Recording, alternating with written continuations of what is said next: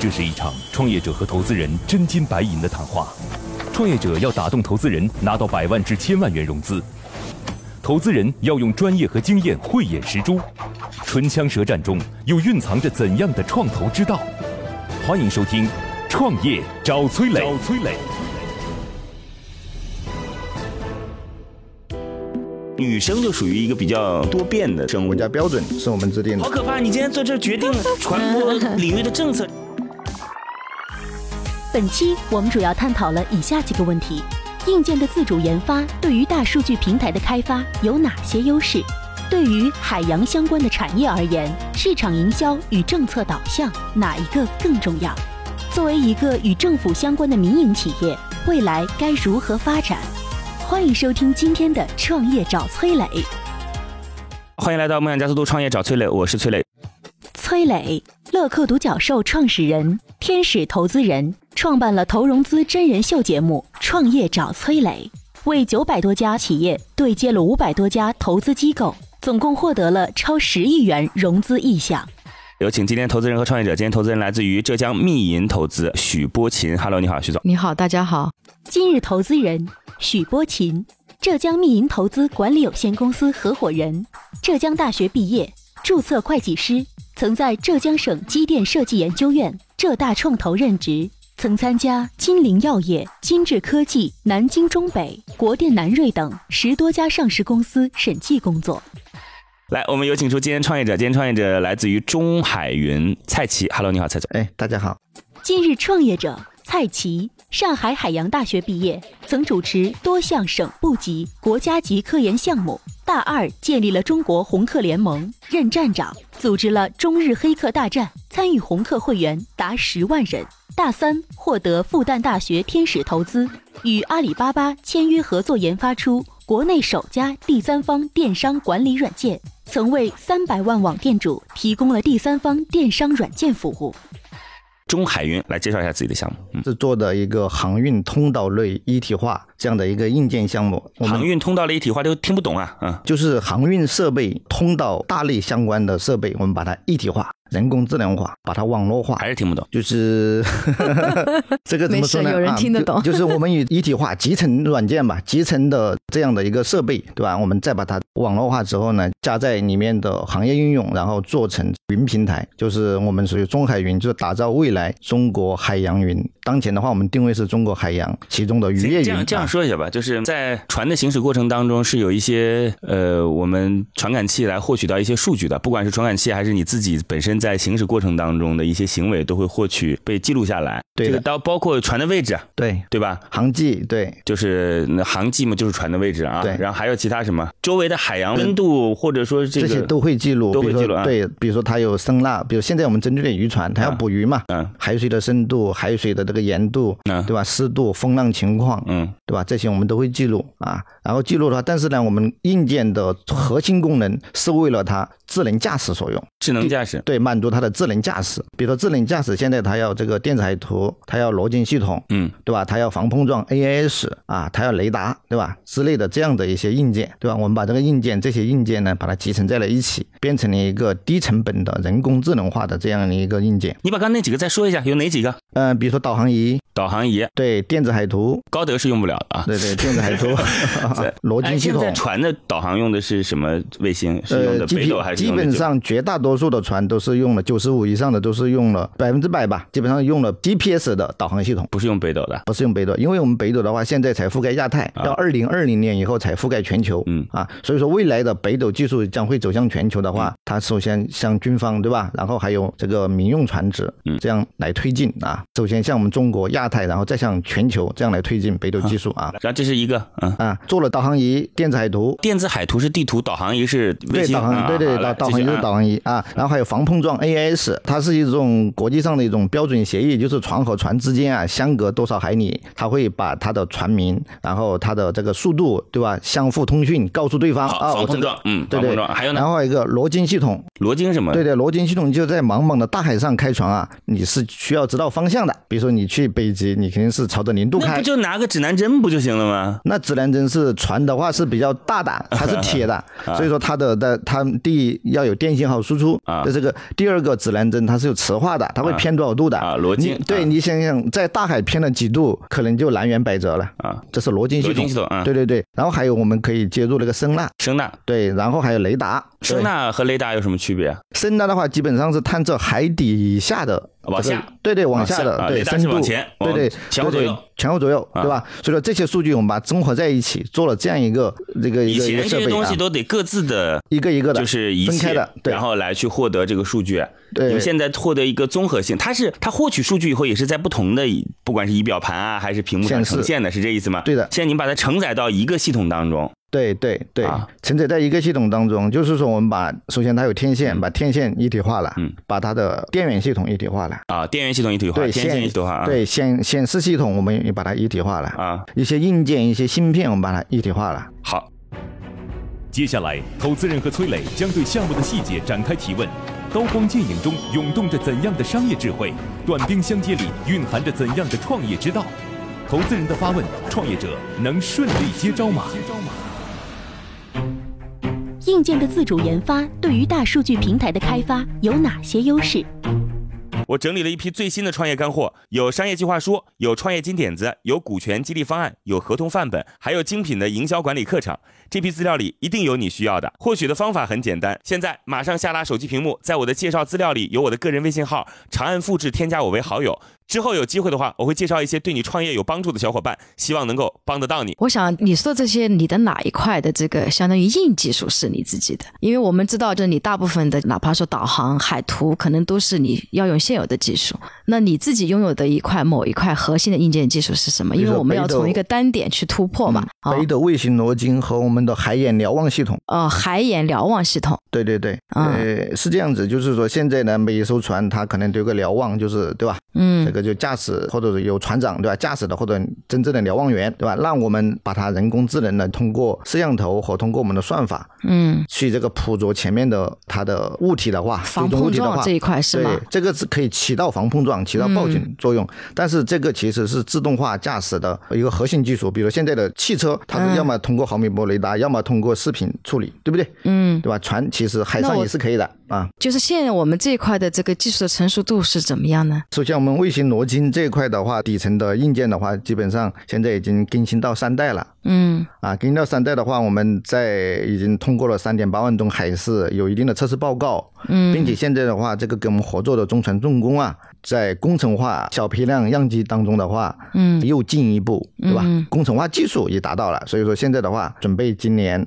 实现两百台的这样的一个示范啊。啊，有开始就是。样品进行试用吗？试用的多了，试用的我们有好几条船都试用了我们的产品。哦，多长时间？数据怎么样？是这样子，一般是一个月左右，就是来回嘛，比如去日本啊什么之类的来回，然后我们把这些数据检查嘛，这个数据导回来，到时候我们会这个验证它和当前的罗金的对比啊。那这个罗金是一个单独的东西是吧？对，就是一个单独的东西，但是我们的东西呢，基本上都是说都是集成在我们的整体的一体化的平台里面的，嗯。嗯，对吧？未来的我们的设想是一个功能就是一个软件，就像现在的我们是基于安卓系统做的，底层是基于安卓系统。现在的比如说导航，也就是一个这个地图了，理解，对吧？呃，未来就是我可以这样理解嘛，就是说在你的这个平台当中，就是你的电子罗经这一块的基于算法，基于北斗的这个卫星的这个算法，是我们目前来说的，就是相当于我产品进入这个市场的。核心产品，核心这。个点这个地方啊，对，比如说未来的声呐，其实我们有的船已经有了，比较贵，它可能不一定就是说来更新换代，那我们接入就行了，我们把这个数据接入到我们的平台就可以了。对于海洋相关的产业而言，市场营销与政策导向哪一个更重要？其实我有不同的看法，我的看法是这个，我觉得前端有没有硬技术，就所谓的硬技术，就是把那些技术都接到自己的平台来嘛啊，我认为不是最重要的。说这是最重要的，第一个是集成，怎么能够把它们放到一块儿来？因为如果都处于不同的这种显示器啊等等，的确是一个问题啊。尤其是尤其是那种相对来讲没有那么大，没有那么专业的船只啊。因为我也完全不是显摆啊，我也朋友有游艇。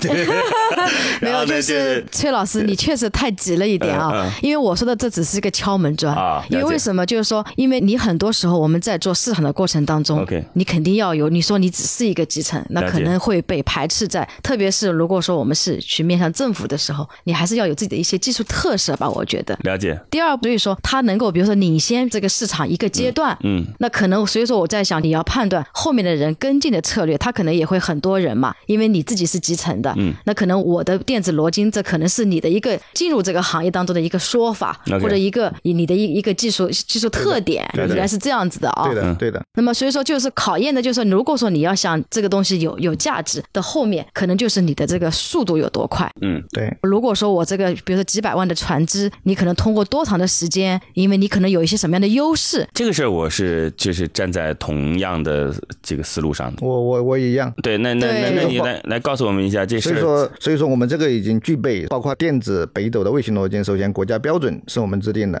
第二个呢，国内的第一台是我们出来的，第三个的话，这个你这样，你先说结果再说原因吧。这个从上往下讲的一个事儿，你前面说了很多标准是我制定的，第一台是我，但是那个结果到底是什么？就是怎么样才能够装几万台、几十万台？对，就事实上就是你的这个技术给你带来的时间到底有多长？对，六个月。一年还是怎么样？就是因为这个东西，你这个技术，这个里面可能给你带来的一个一个阶段首先呢，这个首先呢，你后面进入这个市场的策略是什么？啊，那就市场策略。策略是这样子，我们是特许权经营的这样的一个策略，想通过农业部，就是国家自上而下的去做这样一个事情。大家肯定会比较奇怪啊，说这个事儿就是今天我们蔡总往这儿一坐，对，这也不是相关部委办局的领导干部，说从上往下怎么能够做这个事儿？他们呢有一个股东中船。是他们的股东，中船重工啊，中船重工，中船重工就是造船的，就是我们，它是军工企业，其实是一类军工企业。但现在是这样，就是我们国家提出军民融合，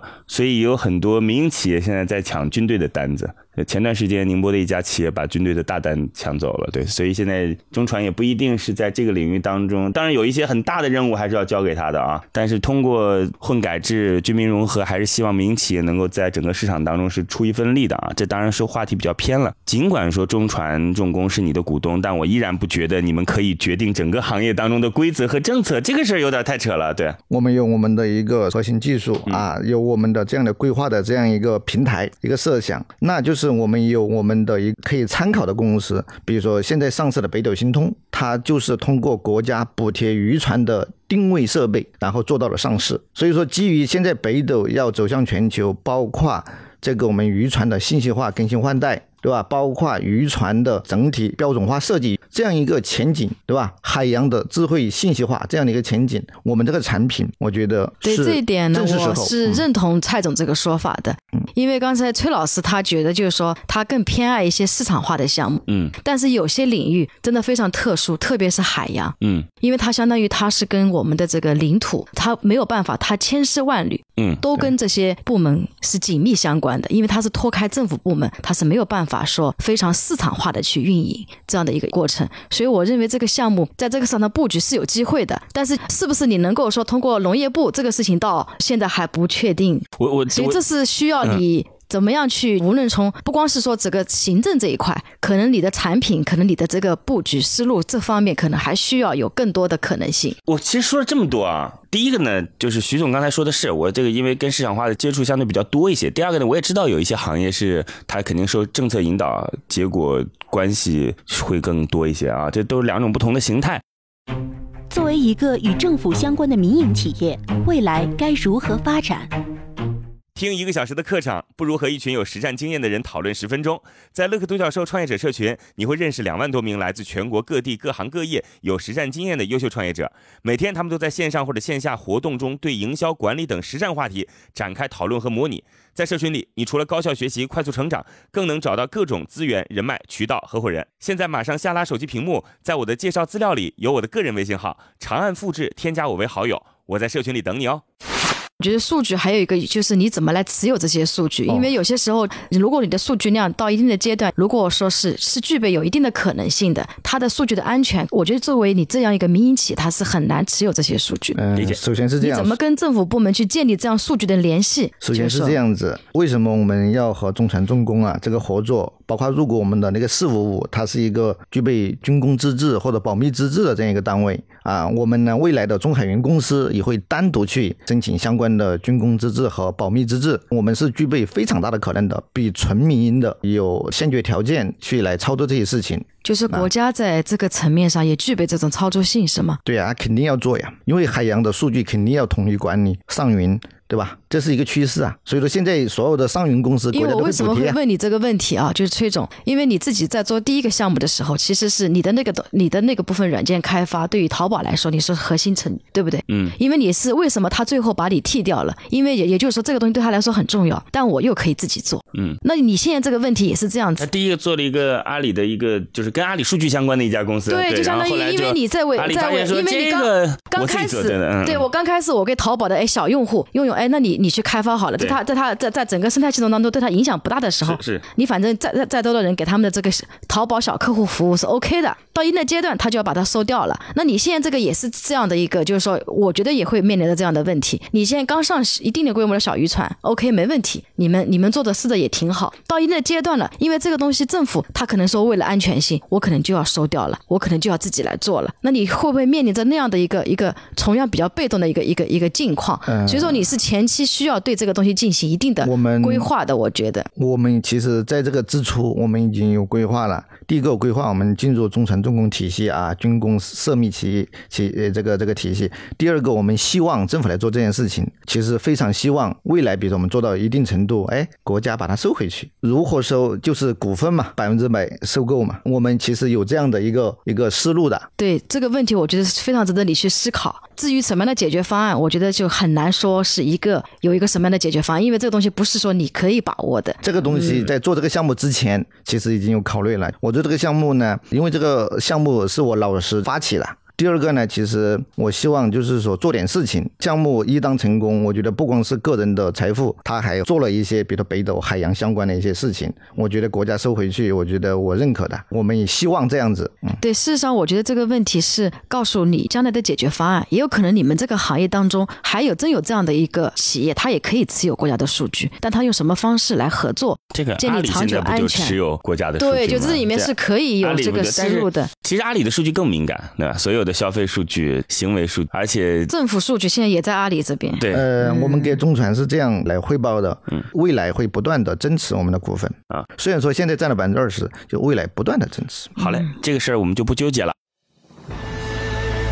现在投资人已对创业项目大致了解，那么这次创业者前来谈判，他的理想融资金额是多少？是多少？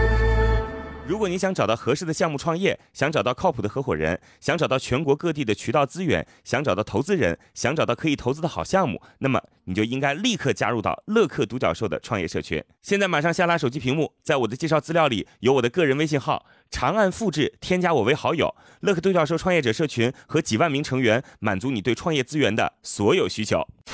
要多少钱吧？要多少钱？我们当前的估值是两个亿，两个亿。对对，现在的话，这个前期我们希望这个出让百分之十，两千万去撬动这个项目。嗯啊，什么时候开始可以就是成体量的安装？一年吧，一年。对，一年以后，一年以后，对，一年这一年拿到钱的一年，我们是做两百台到两千台的重大示范工程。好啊，及产品的这个批量生产，就建生产线啊，是这样一个情况。为什么两个亿的估值呢？因为中传我们已经预申报了六千万的科研补贴，然后及当地政府也会给我们一些科研补贴啊。但是呢，政府的资金呢到的相对比较慢啊，还是要多对这个行业有些理解之后，才能够做出判断来。是那我们就有请出今天密银资本，密银它这个背后呢，其实是浙大的机构，浙大的团队团队，嗯，然后浙大的校友，对对对，然后包括也投了一些浙大的项目，是，所以浙大还是一个比较偏理工类的学校，因为它过去传统是一个理工类的学校，没错没错。好吧，来，我们有请出密银的徐总来给出我们今天的项目一个最终的结果。悬念即将揭晓，投资人是否会对创业者 say yes？让我们拭目以待。我们来看一下今天最终的结果是。恭喜。